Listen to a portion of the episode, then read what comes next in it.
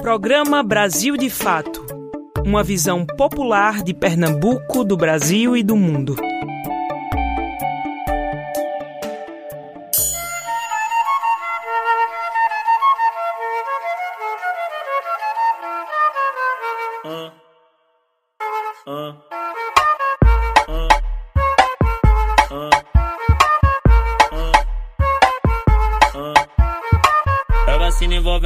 Envolvente que mexe com a mente. Quem tá presente, a vacina é saliente. Vai curar nós do vírus e salvar muita gente. Eu falei assim pra ela. Vai, vai no bumbum tan tan.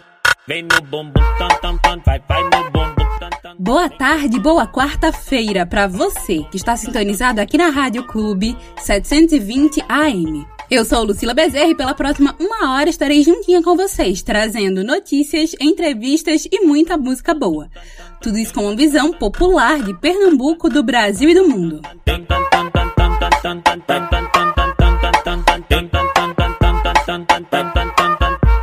Autenticamente falando, se vacina aí, pô. Nós tá tipo. Instituto Butantan. Uh, é. uh, uh.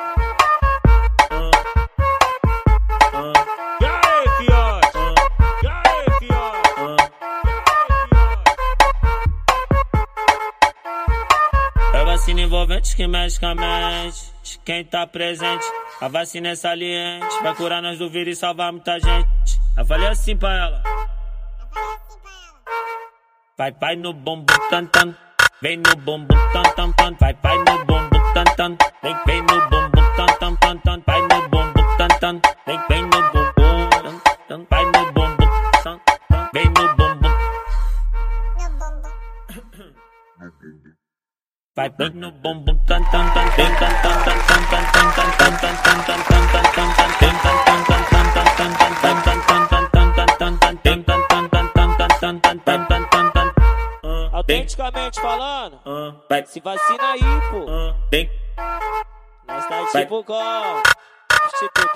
É com Vacina Butantan de MC Fiote que vamos começando o programa de hoje.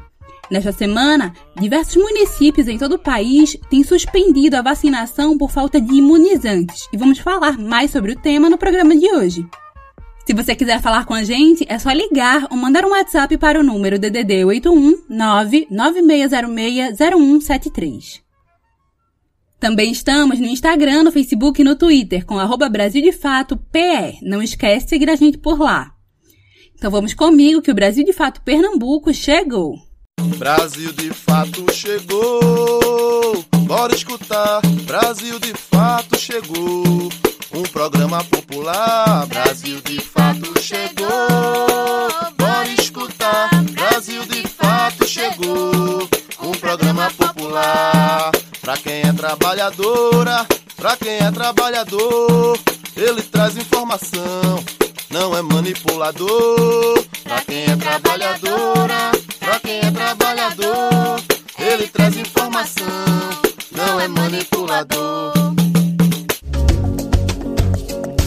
Que dia é hoje?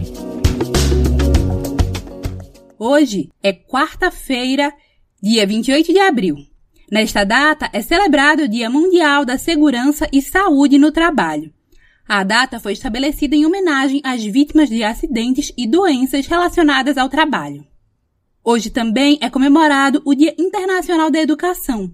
A data foi criada no ano 2000, durante o Fórum Mundial de Educação realizado em Dakar, no Senegal, que estabelecia o compromisso de levar a educação básica e secundária a todas as crianças e adolescentes do mundo que estabelecia o compromisso de levar a educação básica e secundária a todas as crianças e jovens do mundo. Em 28 de abril de 1967, o boxeador e ativista político estadunidense Muhammad Ali se recusou a lutar na Guerra do Vietnã por se posicionar contra o imperialismo do seu país. Ele foi punido com a cassação do seu título mundial de boxe. Agora vamos aos destaques desta quarta-feira. Pernambuco. Apesar de denúncias, o governo do estado nega a falta de sedativos e reafirma ter estoque. Quarta sindical. Paulo Rocha, presidente da Central Única dos Trabalhadores de Pernambuco, a CUT-PE, fala sobre as ações da entidade para o 1 de maio. Repórter SUS. Negros são os que mais morrem por Covid-19 e os que menos recebem vacinas em todo o país. Cultura. Exposição virtual do fotógrafo Marcelo Soares reflete sobre o encontro do mangue com a urbe do Recife. Fica por aqui que a edição de hoje do programa Brasil de Fato Pernambuco está só começando. De fato na semana. O que acontece a gente pensa, fala e reflete por aqui. Por falta de abastecimento suficiente no número de vacinas pelo Ministério da Saúde, diversos municípios têm suspendido a vacinação. Entre eles está Petrolina, no sertão pernambucano. A nossa repórter, Júlia Vasconcelos, fala direto de Petrolina sobre a questão. Boa tarde, Júlia. Boa tarde, Lucila. O boletim que eu trago hoje é com atualizações da vacinação em Petrolina. Nesta segunda-feira, dia 26 de abril, a Prefeitura comunicou em nota que a aplicação da segunda dose da vacina Coronavac está suspensa temporariamente no município. Segundo a nota, a suspensão é devido ao envio insuficiente de doses. A gestão explica que era esperado que Pernambuco recebesse 120 mil doses, porém chegaram apenas 28.400 para a distribuição entre todos os municípios do estado. As novas doses da Coronavac e da AstraZeneca de Pernambuco chegaram nesta última sexta-feira, no dia 23 de abril, e a Secretaria Estadual de Saúde divulgou que esse novo lote tem 91.600 doses a menos do que o esperado pelo Estado. A Coronavac é a vacina produzida no Brasil pelo Instituto Butantan, em São Paulo, em parceria com o laboratório farmacêutico chinês Sinovac. A previsão de intervalo entre a aplicação da primeira e da segunda dose é de 28 dias e o reforço é necessário para que se tenha a imunização completa contra o vírus. A nota ainda informa que o atraso ocorreu por uma paralisação da produção no Instituto Butantan por 10 dias. Essa produção foi retomada, mas ainda não há informações sobre novas datas e quais são as consequências do atraso. Pacientes que tomaram a primeira dose da vacina se preocupam sobre o efeito da segunda dose tomada com atraso, se faria perder a imunização. A recomendação do Ministério da Saúde é completar o esquema vacinal mesmo após o prazo estabelecido e afirma que não há prejuízo na resposta imunológica.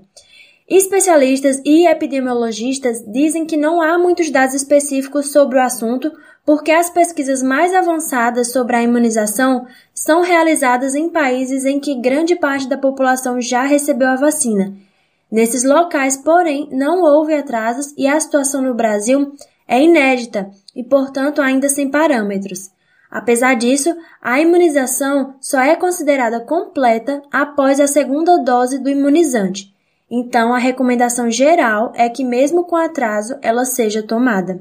De Petrolina para o programa Brasil de Fato, Júlia Vasconcelos. Fatos em Foco. As notícias que valorizam a realidade popular.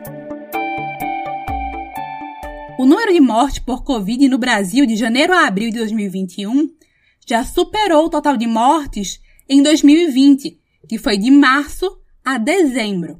Caroline Oliveira traz detalhes. Abril é o mês com mais mortes por Covid-19 desde o início da pandemia no Brasil. Apesar de o mês não ter acabado, já são 69 mil vítimas neste abril. Essa parcial já representa 17% do total das 391.936 mortes registradas oficialmente. Das 24 horas do domingo, dia 25, para segunda-feira, dia 26, foram 1.139 novas mortes causadas pelo novo coronavírus. Os dados são do CONAS, o Conselho Nacional dos Secretários de Saúde. O receio de especialistas como os da Fiocruz é de que o Brasil entre em um período de estabilidade mantendo os patamares atuais. Se prosseguir assim, o país pode ultrapassar as 600 mil mortes até o meio do ano. Outro dado que afirma o agravamento da Covid-19 no Brasil é o fato de, em menos de quatro meses deste ano, o número de óbitos ter sido superior aos 10 meses de pandemia no ano passado. Do primeiro caso no país, no dia 12 de março até o dia 31 de dezembro de 2020, foram 194.949 mortes. Neste ano já são 196.987 mortes, ou seja, 2.038 a mais.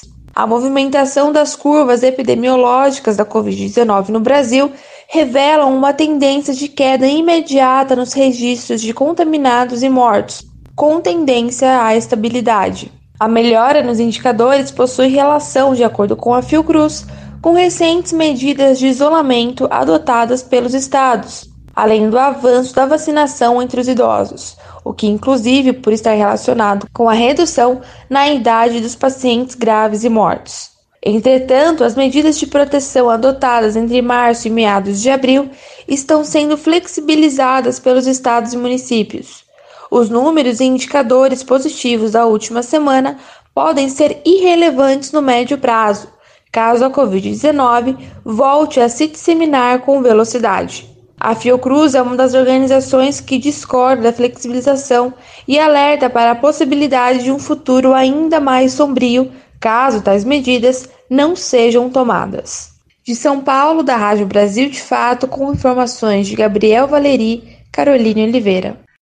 Apesar de muitos analisarem a situação do país como estável, na verdade apresentamos um alto número de casos de mortes todos os dias, a pandemia continua sendo motivo de preocupação e este momento é mais do que nunca de redobrar os cuidados. Cultura em Foco. A mostra virtual Lapsos, Aterros e Memórias reflete sobre o encontro do mangue com a urbe do Recife. Através do trabalho do fotógrafo Marcelo Soares, a exposição está disponível para visitação virtual através do site lapsos, aterros e memórias.com.br até o dia 5 de junho.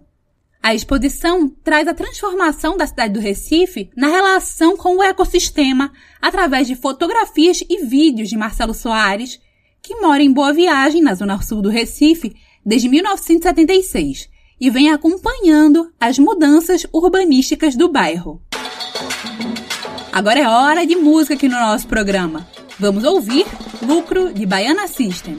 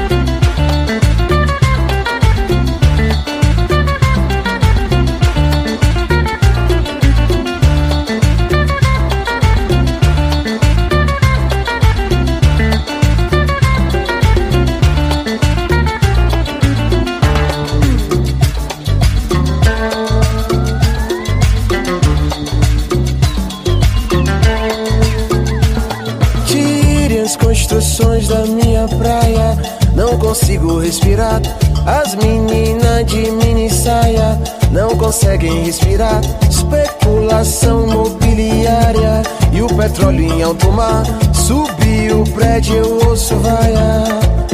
Eu faço figa pra essa vida tão sofrida. Terminar bem sucedida. Luz do sol é minha amiga, luz da lua é minha bexiga. Me diga você, me diga o que é que sara a tua ferida. Me diga você, me diga.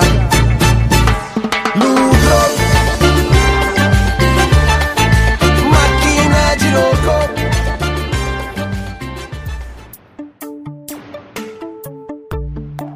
Espaço Sindical.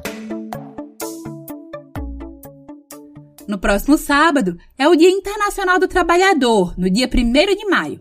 Mas vivemos um momento em que o número de desempregados tem aumentado exponencialmente, como resultado da crise econômica.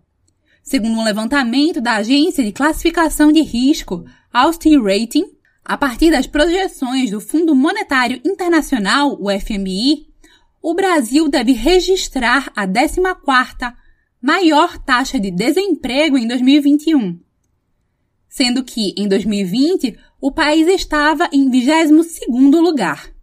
E é sobre esta data que vamos conversar com Paulo Rocha, presidente da Central Única dos Trabalhadores de Pernambuco, a CUTPE, que fala sobre as ações da entidade para o 1 de maio. Paulo, eu já queria começar te dando as boas-vindas aqui ao nosso programa. Você já de vez em quando participa e contribui bastante aqui com a gente, mas eu queria te agradecer por mais uma vez essa tua disponibilidade em estar aqui representando a CUT. É, a gente também quer agradecer, em particular os ouvintes do som, do rádio, da comunicação do Brasil de fato. É, no próximo sábado é comemorado o Dia do Trabalhador. Mas a classe trabalhadora tem enfrentado altos índices de desemprego, uma crise sanitária sem precedentes, além da crise econômica e política que a gente está vivendo nesse momento.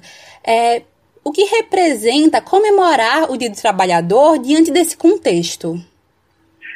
Significa a nossa disposição de luta, significa o sonho que a gente tem de construir esse país um país em que as pessoas tenham direito à educação pública de boa qualidade, à saúde pública de boa qualidade, que tenham direito à moradia, que tenham direito ao pão, que tenham direito ao trabalho, que tenham direito a é, remuneração justa, que tenham direito à vacina, que tenham direito a ser felizes.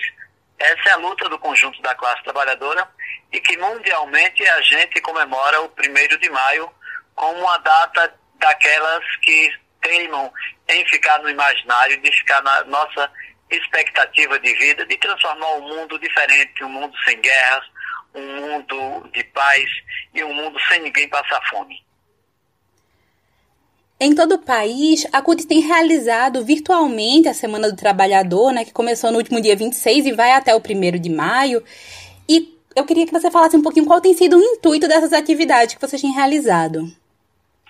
Nós estamos fazendo lives, isso a, a título nacional, durante a semana toda, por conta é, dos temas que são colocados, a questão do meio ambiente, a questão do trabalho doméstico e outros temas, as, as reformas que estão tramitando no Congresso Nacional.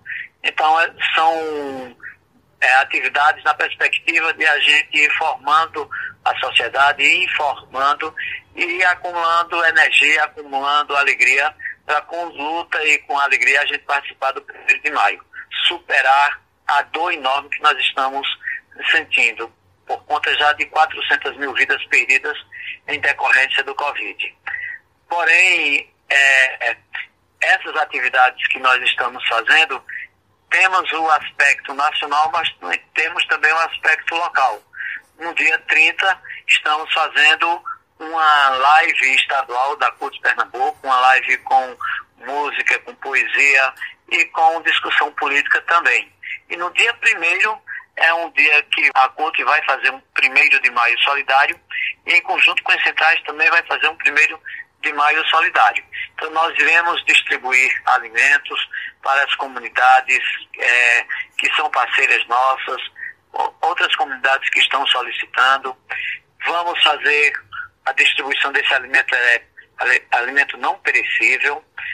Vamos entregar aos movimentos sociais e vamos fazer uma, uma comunicação, um diálogo com a sociedade.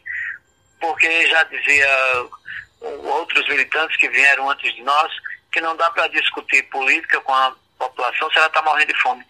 Tem que primeiro passar a fome dessas pessoas.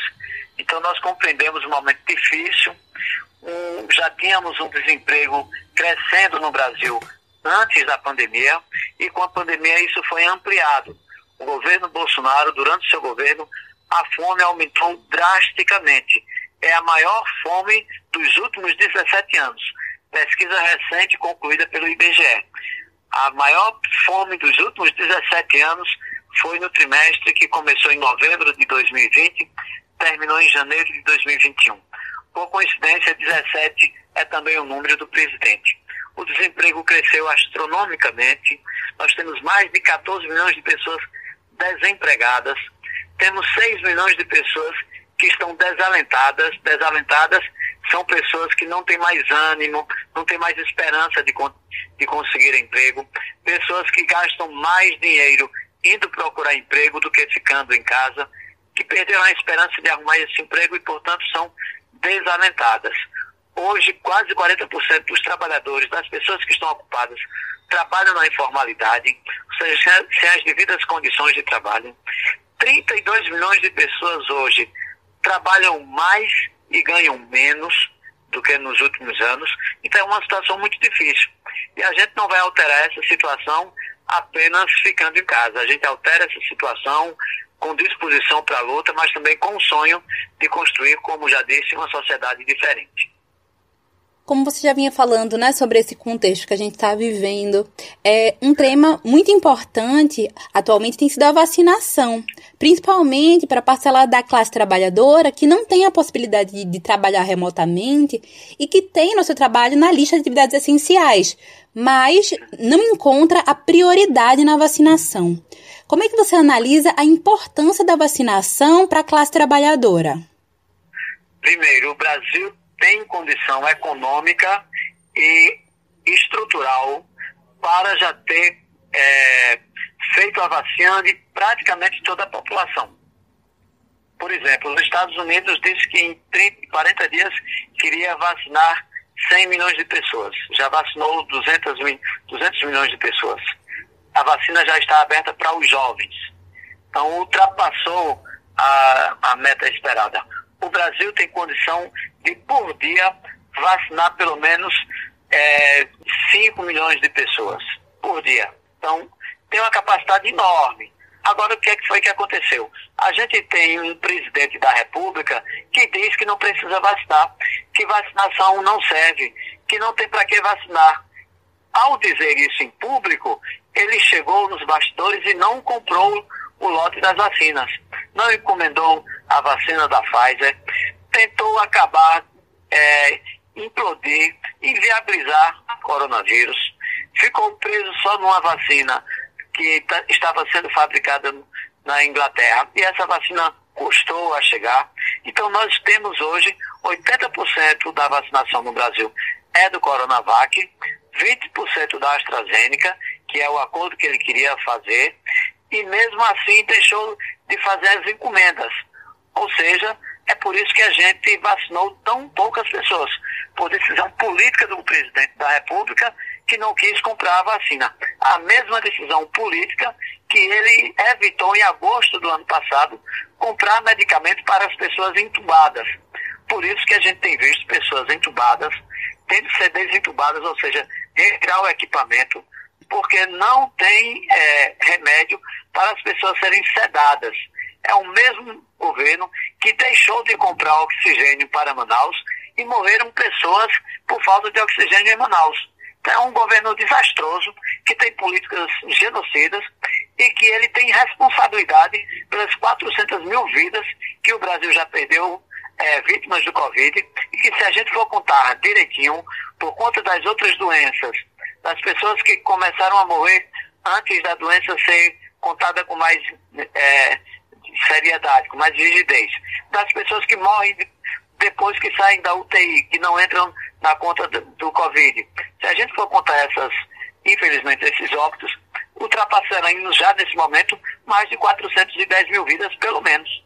Então, é um absurdo a política genocida que está sendo colocada e essa capacidade de vacinação que é importante o Brasil ter, que o Brasil já tem tradição de fazer isso, essa capacidade não está sendo posta em prática por conta do governo federal. É, e no dia 28 é comemorado o Dia Mundial da Segurança e Saúde no Trabalho. E durante a pandemia, essa data ela ganha um novo olhar, né? Porque o trabalho ele tem sido essencial para que as pessoas consigam garantir a sua subsistência. Ele sempre é e sempre foi, mas também em muitas categorias que, inclusive, como a gente estava falando, né, tem categorias essenciais, muitas vezes elas se expõem por, pelo fato do seu trabalho, né? E aí eu queria que você falasse um pouquinho sobre isso. Este dia 28 é o Dia Mundial é, da Saúde em defesa do, é, dos cuidados com, com o trabalho, da saúde em relação ao trabalho. Vejamos, a gente tem algumas categorias que agora na pandemia tem começado a aumentar o, a, a, as pessoas que são contraídas e que vêm a óbitos. Por exemplo, os frentistas, tá? são pessoas que aumentaram. É, estas categorias, o governo já devia ter chegado perto dela. Tem um absurdo, por exemplo, um, um deputado bolsonarista propondo que professores sejam tidos, a educação seja tida como atividade essencial. Tá, tudo bem. Atividade essencial. No hospital, ninguém trabalha sem máscara. Ninguém trabalha eh, sem, é, sem, paramento, sem paramento.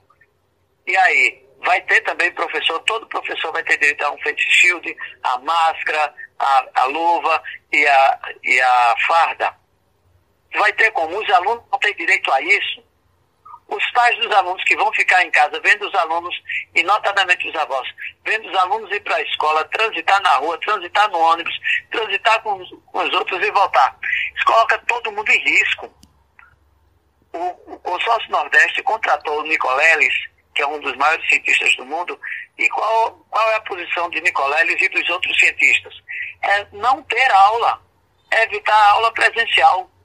Então, tem que dar garantia para algumas categorias que necessitam, por exemplo, o pessoal que trabalha no, no cemitério, porque tem que fazer o enterro, o pessoal que trabalha no hospital, tem que dar garantia para o motorista do ônibus, tem que dar garantia para uma série de atividades, mas tem também que garantir a alimentação para as pessoas. E como é que, como é que isso é garantido? O auxílio emergencial. Então, Bolsonaro não dá o auxílio emergencial e nem compra a vacina. Ele empurra as pessoas para irem para as ruas e não faz distinção entre atividade essencial e não essencial. Resultado, por isso, o acometimento, muita gente sendo acometida do coronavírus e muita gente morrendo.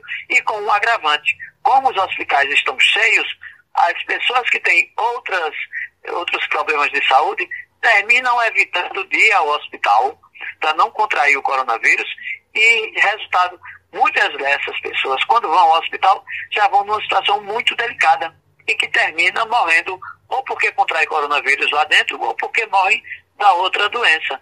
Então é uma situação muito ruim, muito ruim por falta de política pública advinda do governo federal. Paulo, eu queria te agradecer pela tua participação aqui no nosso programa.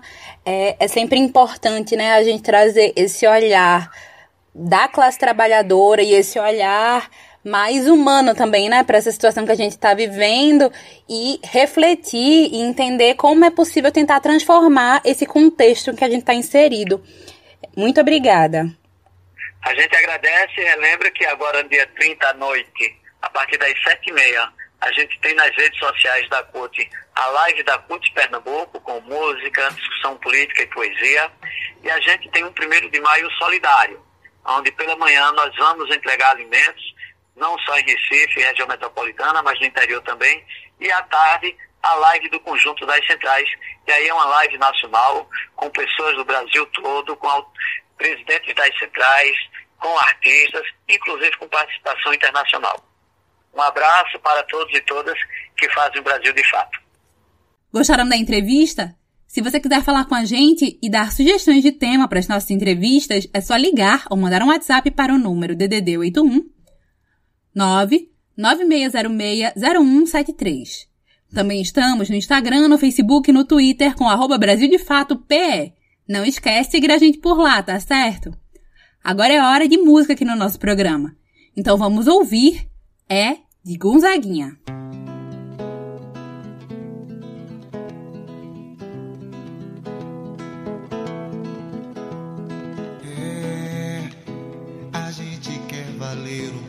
nosso amor, a gente quer valer nosso suor, a gente quer valer o nosso humor, a gente quer do bom e do melhor, a gente quer carinho e atenção, a gente quer calor no coração, a gente quer sua alma de prazer, a gente quer ter muita saúde,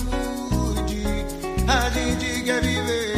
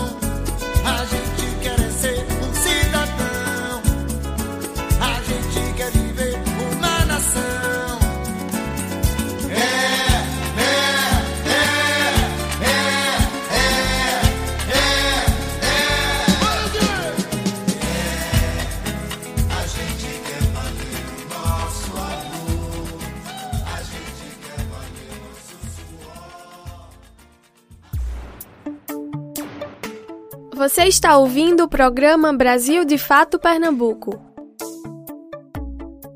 A conta de luz deve atingir a bandeira vermelha no mês de maio por causa da escassez de chuvas e a alta do dólar.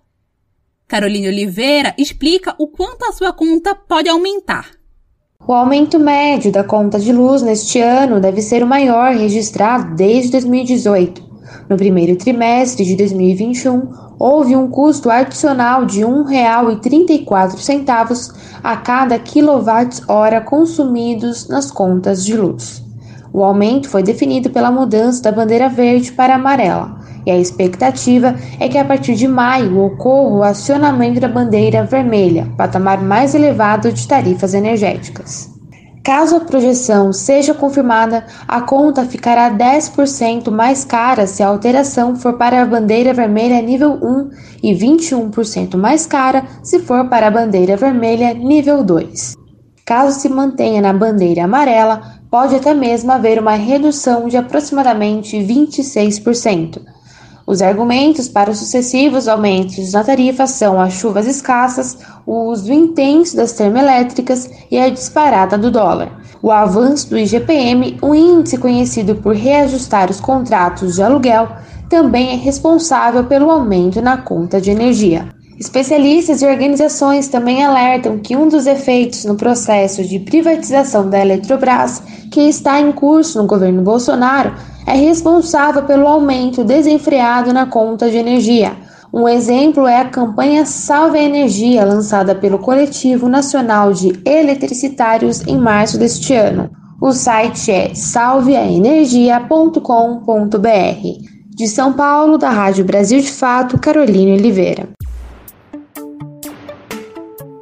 Negros são os que mais morrem por Covid-19 e os que menos recebem vacinas em todo o Brasil. Este é o tema do quadro Repórter SUS de hoje. Vamos conferir. Repórter SUS. O que acontece no seu sistema único de saúde? A pandemia não é a mesma para todos. Os dados do IBGE, o Instituto Brasileiro de Geografia e Estatística, mostram que pretos e pardos morrem mais do que brancos em decorrência de Covid-19 no Brasil.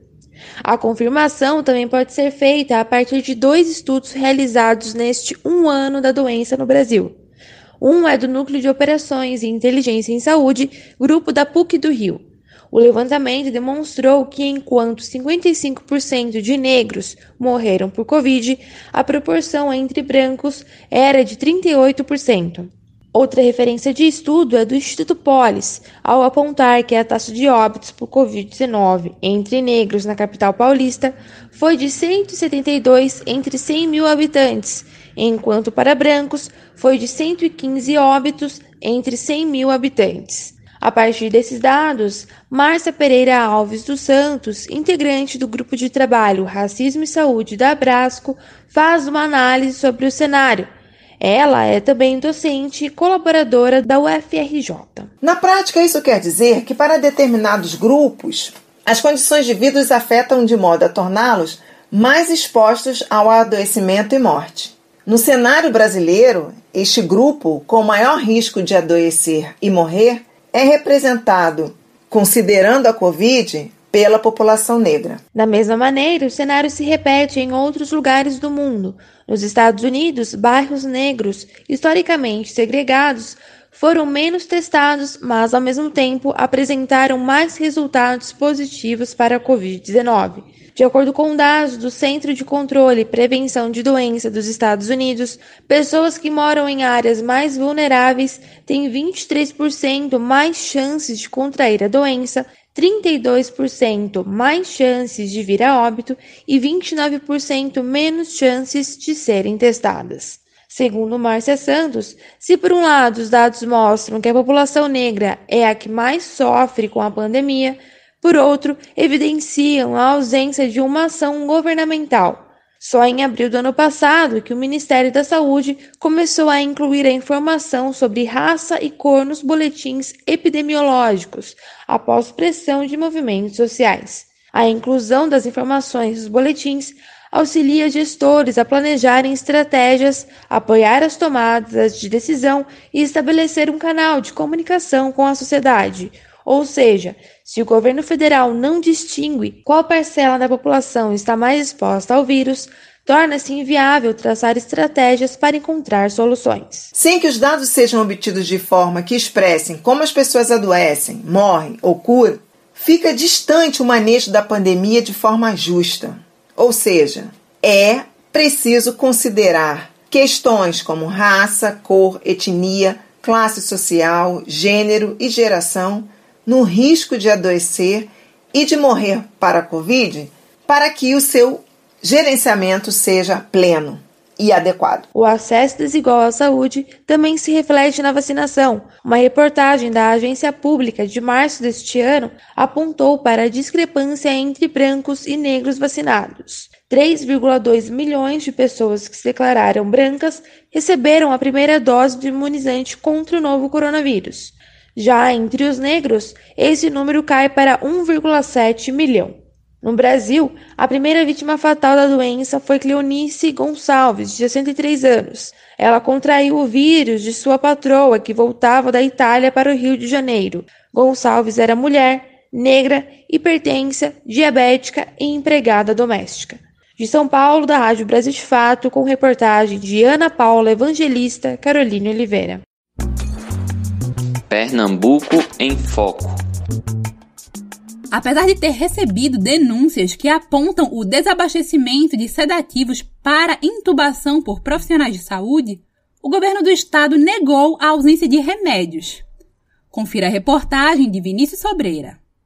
No mês de fevereiro, começaram a surgir relatos por parte de médicos de que estavam em escassez os medicamentos sedativos utilizados para a intubação de pacientes com quadros graves de Covid-19.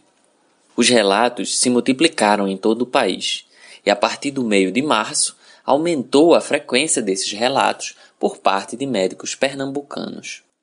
Os sedativos são essenciais para os pacientes ficarem desacordados e conseguirem utilizar o respirador mecânico sem sentir dor ou estresse muscular e mental. Com o quadro de desabastecimento de sedativos, os médicos pernambucanos mostraram temor com a falta de garantias de que os pacientes permaneçam desacordados. Em alguns estados, houve relatos de pessoas que acordaram da sedação e precisaram ser amarradas à cama enquanto suportavam a dor e o incômodo da intubação. Uma profissional médica que atua no Hospital da Restauração, no Recife, e que preferiu não se identificar, em entrevista concedida à agência pública ainda no fim de março, ela relatou a escassez dos fármacos. A profissional de saúde disse que é como uma loteria, que num dia tem remédio e no outro acaba. Um paciente pode ter o medicamento sedativo, mas outro paciente não. Segundo a médica, havia mais de 15 dias que a UTI estava sem os sedativos midazolam, succinil, fentanil e rocurônio. Ela ainda afirmou que a falta desses fármacos estava obrigando os médicos a aumentarem as doses de outros sedativos voltados para outras funções. No dia 30 de março, o estado de Pernambuco recebeu 6.400 medicamentos que compõem o chamado kit intubação. No mesmo dia, a Secretaria Estadual de Saúde negou que tenha chegado a faltar medicamentos e garantiu que há estoque dos referidos fármacos. Mais uma semana após a chegada de sedativos, os relatos continuavam por parte de médicos, desta vez no Hospital Eduardo Campos da Pessoa Idosa. Segundo os profissionais, o aumento no número de casos e internações por Covid-19 levou ao maior consumo de sedativos e a uma necessidade de adquirir medicamentos em maior quantidade.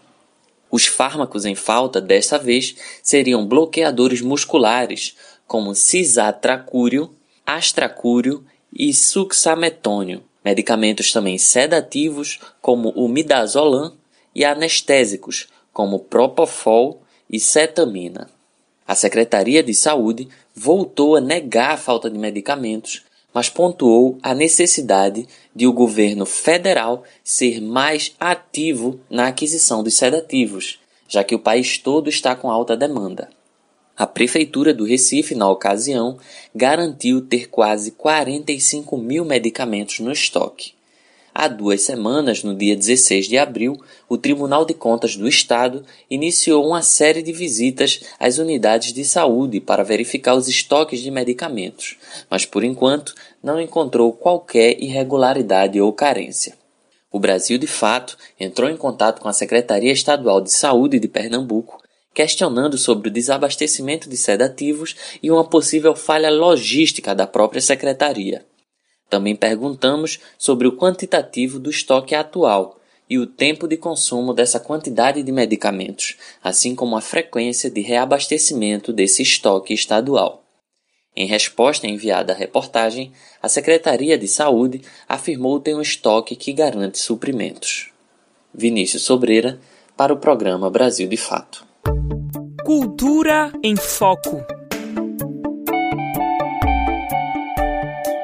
Duo Discommons, formado pelo brasileiro David Andrade e o estadunidense Atia, lançaram o single Future Man nas plataformas de streaming com elementos de disco e de funk. Uma versão da música integra o curta-metragem hollywoodiano Dinner for Lemons, finalista de festivais de cinema em diversos países.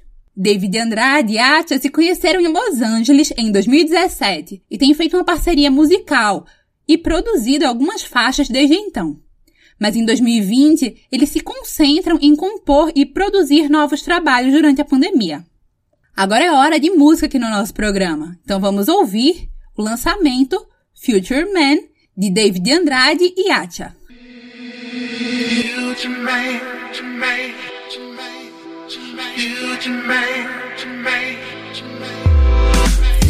man, I see the days that come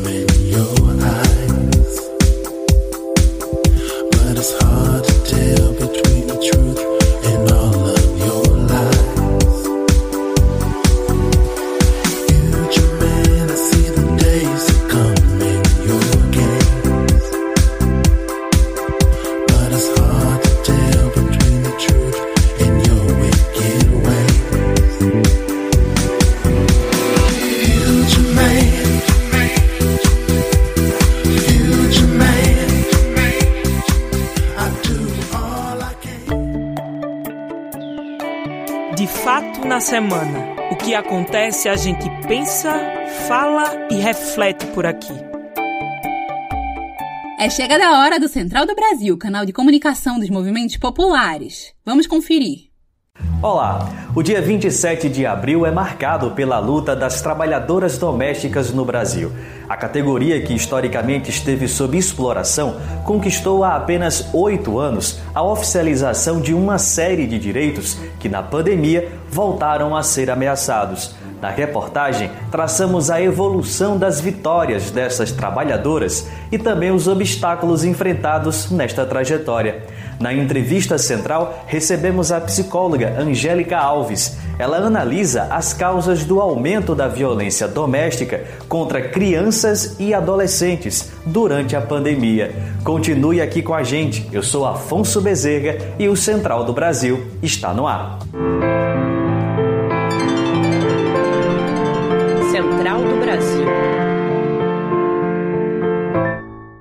As trabalhadoras domésticas brasileiras conquistaram somente em 2013 o direito à formalização no ambiente de trabalho, mas ainda assim se deparam com uma rotina diária de luta contra a exploração. Durante a pandemia não foi diferente. O Sindicato das Trabalhadoras Domésticas da Bahia registrou 28 denúncias de confinamento forçado no estado. Nayata Wani nos leva pelos trilhos do Brasil para mostrar as conquistas e principais pautas de luta desta categoria. Trilhos do Brasil. Jornada diária de trabalho de 8 horas, seguro-desemprego, FGTS e adicional de horas extras. Estas foram algumas conquistas das trabalhadoras domésticas a partir da criação do Estatuto da categoria em 2013. Porém, mesmo com estas vitórias, as trabalhadoras domésticas ainda lutam por avanços e conquistas de mais direitos trabalhistas. Luísa Batista, da Federação Nacional das Trabalhadoras Domésticas, expõe os principais avanços nessa luta. Nós tivemos vários avanços e entre eles tivemos a Convenção 89, né, da OIT, Organização Internacional do Trabalho. É, nós tivemos a, a, emenda constitucional, a PEC das domésticas, como é popularmente chamada, né? a PEC 72-2013, que foi promulgada em 3 de abril de 2013. De acordo com o IBGE, a categoria conta com cerca de 5 milhões de trabalhadoras e apenas 28% possuem carteira assinada. Durante a pandemia, essas trabalhadoras foram afetadas com demissões e reduções de salário. Informações do Ministério Público do Trabalho mostram que durante a crise sanitária aumentaram as denúncias de desrespeito aos direitos da categoria. Nathalie Rosário, advogada do Sindicato das Trabalhadoras Domésticas de São Paulo, aponta as principais reivindicações. É, existe um preconceito ainda em relação ao judiciário, em relação à própria sociedade no tratamento dessas trabalhadoras. Então, é, o que nós brigamos é para que haja uma reparação daquilo que lá atrás foi tirado, que essas trabalhadoras de fato sejam consideradas é, dignas e tenham de fato uma equiparação social. O primeiro caso de óbito pela Covid-19 no Brasil foi de uma trabalhadora doméstica, contaminada por sua empregadora. Hoje, pela subnotificação de casos, não há um número exato dessas trabalhadoras que foram mortas pelo vírus, mas elas seguem correndo riscos nos seus postos de trabalho. Agora vamos falar sobre violência. O Instituto Fogo Cruzado divulgou um relatório com dados aterrorizantes da violência no Rio de Janeiro. Nos últimos cinco anos, 100 crianças foram atingidas por tiros de arma de fogo e 29 delas, que tinham até 12 anos de idade, não resistiram aos ferimentos e morreram. A reportagem é de José Eduardo Bernardes. Nacional. É o caso de Caio Guilherme, de 8 anos, morto no último sábado 24, após ser alvejado durante uma festa na escola onde estudava em Bangu. Maria Isabel Couto, do Instituto Fogo Cruzado, expõe a gravidade da situação. Isso significa que a, mais ou menos a cada 17 dias uma criança é baleada.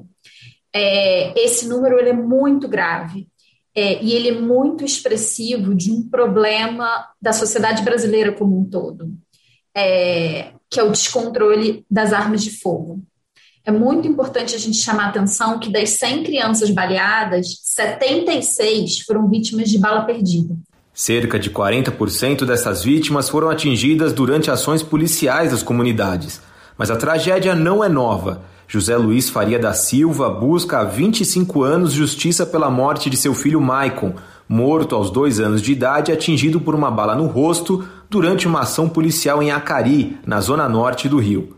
O crime, que aconteceu em 1996, foi registrado ao que na época se chamava auto de resistência, ou seja, quando a vítima resiste à ação policial ou tentativa de prisão em flagrante. Essa tal de bala perdida, que na verdade não é perdida. Quando você detém um poder de uma arma na mão, você detém uma responsabilidade para quem você está tirando. Se alguém está revidando em você, você tem que revidar. Tá? Mas só que, pô, o Marco tinha dois anos de idade, aí entrou no auto de resistência. Como que ele resistiu uma prisão? Dá para me explicar esse, essa tese do Estado, né? Essa prática do Estado? Não são raros os casos de pais e mães que lutam por justiça em casos de violência policial e se deparam com uma espera interminável na busca por uma resolução do crime. É o caso de Bruna da Silva, mãe de Marcos Vinícius, de 14 anos, baleado pela polícia na favela da Maré. O meu filho me fez uma pergunta: Mãe, o que, que eu fiz para a polícia? Eles não me viram com roupa e material de escola? E aí? Essa é a pergunta que eu venho fazendo até hoje. Já vai para três anos. Já vai para três anos agora, em junho, que meu filho está morto. E até hoje eu busco resposta. Segundo o Instituto Fogo Cruzado, só em 2021, seis crianças já foram mortas por balas perdidas no Rio de Janeiro. E além dos riscos que as crianças correm na rua por causa da violência urbana, a pandemia do coronavírus acentuou outro problema: o da violência doméstica. Muitas vezes, confinadas com agressores, elas ficam mais expostas a agressões físicas e psicológicas. A nossa convidada da entrevista central de hoje, a psicóloga Angélica Alves, explica as raízes sociais dessa violência e também traz dados deste período da pandemia. A entrevista é de Jonatas Campos. Entrevista Central. Nossa entrevista central hoje conversa com a psicóloga Angélica Alves, especialista em abordagem psicossocial com pessoas em risco e vulnerabilidade. Vamos falar sobre a violência doméstica na pandemia. Doutora Angélica, agradecemos sua disponibilidade. Eu que agradeço o convite. Houve um aumento dos casos de violência doméstica contra crianças e adolescentes, principalmente nessa época da pandemia, quando eles estão mais em casa. Quais os casos mais comuns dessa violência que a senhora tem constatado, tanto no seu consultório quanto nas suas conversas com outros especialistas? Houve, na verdade, um agravamento das violências que já incidiam sobre a vida de crianças e adolescentes, mesmo antes da pandemia. Entre elas, as situações de abuso e exploração sexual contra crianças e adolescentes, mas, sobretudo, é, pela proximidade, pela, pelo distanciamento social, a ausência da escola, um convívio maior apenas no círculo familiar, lugar que infelizmente é onde mais incidem esse tipo de violência. Nos últimos, nos últimos meses, você tem atendido mais casos dessa natureza? Olha, atender no consultório, para mim chega mais o caso dos responsáveis e dos familiares com alguns relatos de violência doméstica.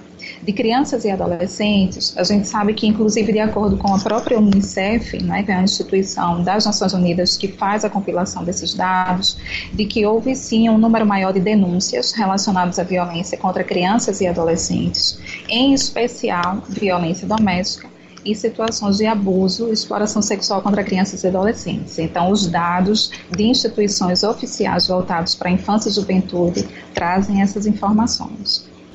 Eu iria lhe perguntar exatamente sobre uma contradição.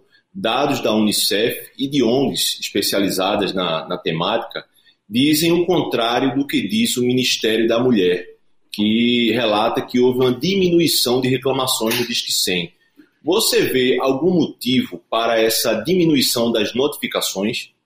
Considero que alguns aspectos colaboram para essa leitura de que houve uma diminuição né, das denúncias e dos casos. Então, uma vez que a pandemia instaura uma série de outros problemas e demandas para essas famílias, sobretudo as que vivem em situação de vulnerabilidade social, associado né, ao fechamento ou restrição dos serviços que atendem esse tipo de caso, então isso pode ter impactado né, em um número que pareça menos expressivo de violência. Isso não quer dizer que as violências não só aumentaram, como não continuaram acontecendo. Mas considerando que as famílias agora né, incorporaram uma série de outras demandas em virtude da própria sobrevivência à pandemia e que muitos dos equipamentos, em virtude da necessidade do distanciamento social, também reduziram seus atendimentos, isso pode ter repercutido nesses dados. E os dados subnotificados podem atrapalhar políticas públicas, podem atrasar políticas públicas voltadas para o setor? Esse é o grande perigo e a grande fragilidade né, da invisibilidade dos dados. Então, quando esses dados não são notificados ou são subnotificados, seja pelo medo, inclusive, de denunciar, né, pela impossibilidade das famílias de identificarem, inclusive, as situações de violência, por essa repercussão toda da pandemia, isso impacta, sim, né, na possibilidade de se pensar políticas públicas voltadas para a proteção de crianças e adolescentes. Isso, inclusive, é uma preocupação agora, né, nesse ano, em que nós não vamos contar, por exemplo, com um dado muito importante para pensar políticas públicas, que seria o censo. Essas mesmas instituições que a senhora já citou também comprovam que a violência, e a senhora já falou disso, a violência ela é mais incidente com pessoas próximas e familiares. Como é possível evitar ou como é possível detectar pessoas de fora, terceiros, detectar esse tipo de violência para fazer a denúncia? O fato da incidência da violência contra criança e adolescente acontecer muito mais no ambiente familiar ou que os agressores sejam pessoas muito próximas da criança, está muito sustentado nessa ideia de que criança e adolescente é propriedade dessas pessoas, né, e que os adultos, sobretudo sustentados, né, numa estrutura machista de poder, enfim, de superioridade a crianças e adolescentes, acreditam que pode né, exercer uma série de violências e de comportamentos sobre os corpos dessas crianças e adolescentes. Então, primeiro é preciso combater essa lógica, né, para que a gente um dia, quem sabe, não conte com essa falta de proteção a crianças e adolescentes. E existem alguns sinais né, possíveis né, de serem identificados enquanto alguma situação de violência. Então, mudanças bruscas no comportamento dessa criança ou desse adolescente, né, uma criança que de repente era muito tranquila ou muito mais agitada também, né, vamos pensar aqui na diversidade, que de repente apresenta um comportamento muito adverso com alguma frequência. Quando se apresenta um comportamento mais agressivo, né, muitas vezes a criança ou adolescente, por medo, inclusive por não compreender a situação de violência, e não saber explicar acaba passando essa vivência da violência através de uma agressividade, é, uma queda no rendimento escolar sem uma justificativa aparente, né, além dos sinais que aparecem de fato no corpo, né, muitas vezes, e que são negligenciados ou por falta de atenção ou por não se levar a sério o que a criança está apresentando ali no seu comportamento. Vamos falar de cinema? Você sabe, e nós já abordamos aqui no programa, que durante todo este mês está acontecendo a programação do Abril Indígena. E neste 27 de abril foi lançada a animação Grandes Guerreiros e Guerreiras, produzida pela Rede de Comunicadores Indígenas da COIAB. Quem traz mais detalhes desta dica bem bacana é Mariana Aicanã, uma das roteiristas do filme. Vamos conferir? Parada Cultural. Olá, eu sou Mariana Icanã, sou uma das roteiristas da animação Grandes Guerreiros e Guerreiras e faço parte da rede de jovens indígenas comunicadores da COIAB. A animação Grandes Guerreiros e Guerreiras é uma produção da rede de jovens indígenas comunicadores da COIAB através da parceria entre a COICA, a Unicef e a Fiocruz. A história trata do processo de cuidado coletivo e o protagonismo dos jovens no combate ao Covid-19 em suas comunidades. A animação estará disponível para o público no canal do YouTube Coiabe Amazônia. Então, quem tiver curiosidade, vem assistir comigo. Um abraço. Viram a comunidade no desespero, porque um ser misterioso e diferente entrou aos poucos na aldeia sem ser percebido. Eu adorei essa dica e vou acompanhar lá no canal da Coiab. O Central do Brasil fica por aqui. Se você quer rever este ou outro conteúdo, acesse o nosso Instagram, arroba Programa Central do Brasil. Até amanhã! Central do Brasil, a rede de comunicação dos movimentos populares.